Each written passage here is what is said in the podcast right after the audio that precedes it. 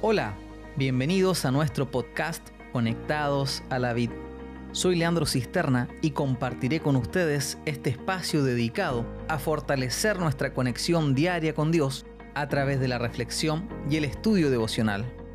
Queremos saludar de manera especial a todos nuestros amigos que están avanzando en este proyecto y a todos aquellos que nos escuchan a través de este podcast. El capítulo de hoy lleva por título Un cambio de actitud. Hoy vamos a hablar sobre la tesis número 24, la cual sostiene lo siguiente.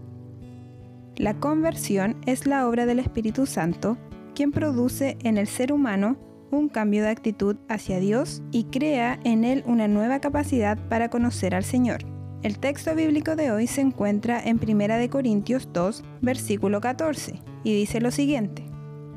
Pero el hombre natural no percibe las cosas que son del Espíritu de Dios, porque para él son locura, y no las puede entender, porque se han de discernir espiritualmente.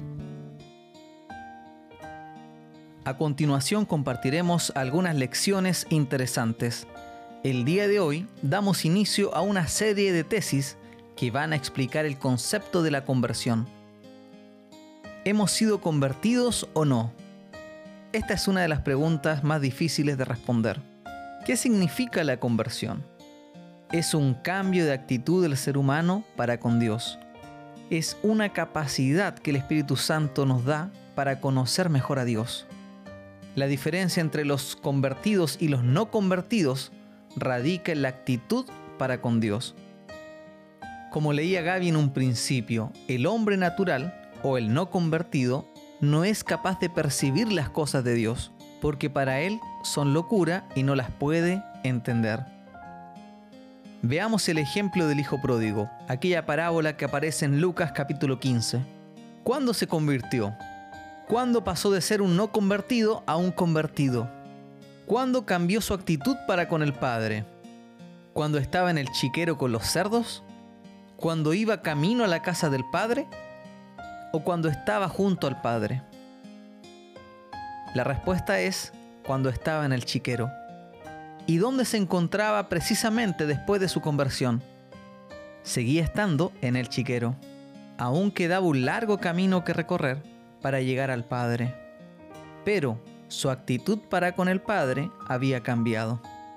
A ese cambio de actitud lo conocemos como conversión. Y un aspecto interesante relacionado a esta es que la conversión es obra del Espíritu Santo, no es obra nuestra. Veamos el ejemplo de Pablo o de Saulo de Tarso. ¿Cuándo se convirtió?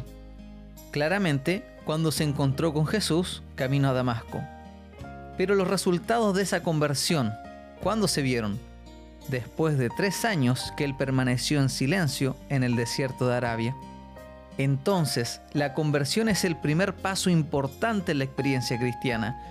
Es ese cambio de actitud del ser humano para con Dios. Y esa actitud correcta de querer acercarme a Dios me conduce hacia la atmósfera del cielo. Un último aspecto que debemos considerar de la tesis del día de hoy es que la conversión no se hereda. Podemos ayudar a nuestros hijos a buscar el reino de los cielos pero la experiencia de la conversión o el nuevo nacimiento es una experiencia singular y personal. Cada persona en su debido momento deberá nacer de nuevo. Que Dios nos ayude a estar atentos a ese llamado del Espíritu Santo en nuestras vidas. Y si ya has experimentado este cambio de actitud para con Dios, yo te invito a no quedarte ahí, a continuar dando los siguientes pasos. Me despido y te dejo invitado a continuar con tus estudios devocionales.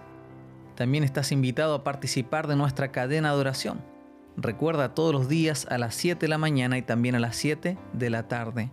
Estamos orando por tres motivos. En primer lugar, por el derramamiento del Espíritu Santo en nuestras vidas, porque hemos entendido que solo mediante el poder del Espíritu Santo nuestras vidas pueden ser transformadas. En segundo lugar, estamos orando por aquellas personas que están sufriendo a nivel mundial, ya sea por la pandemia, ya sea por los desastres naturales o por las crisis sociales. Y en tercer lugar, estamos orando por aquellas personas que aún no han sido alcanzadas por Jesús. Finalmente te invitamos a suscribirte o a seguir nuestro podcast, el cual está disponible en las plataformas más populares.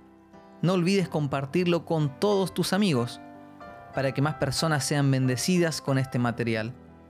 Nos encontramos nuevamente mañana para el repaso de la tesis número 25. Que tengas una linda semana. Que Dios te bendiga y que Dios te acompañe.